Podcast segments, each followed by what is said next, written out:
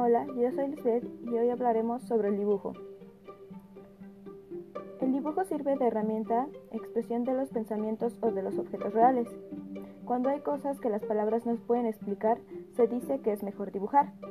Siempre el artista realiza un trabajo mental previo a plasmar sus ideas, en donde mezcla ideas, sentimientos, recuerdos u otros para obtener el acabado final.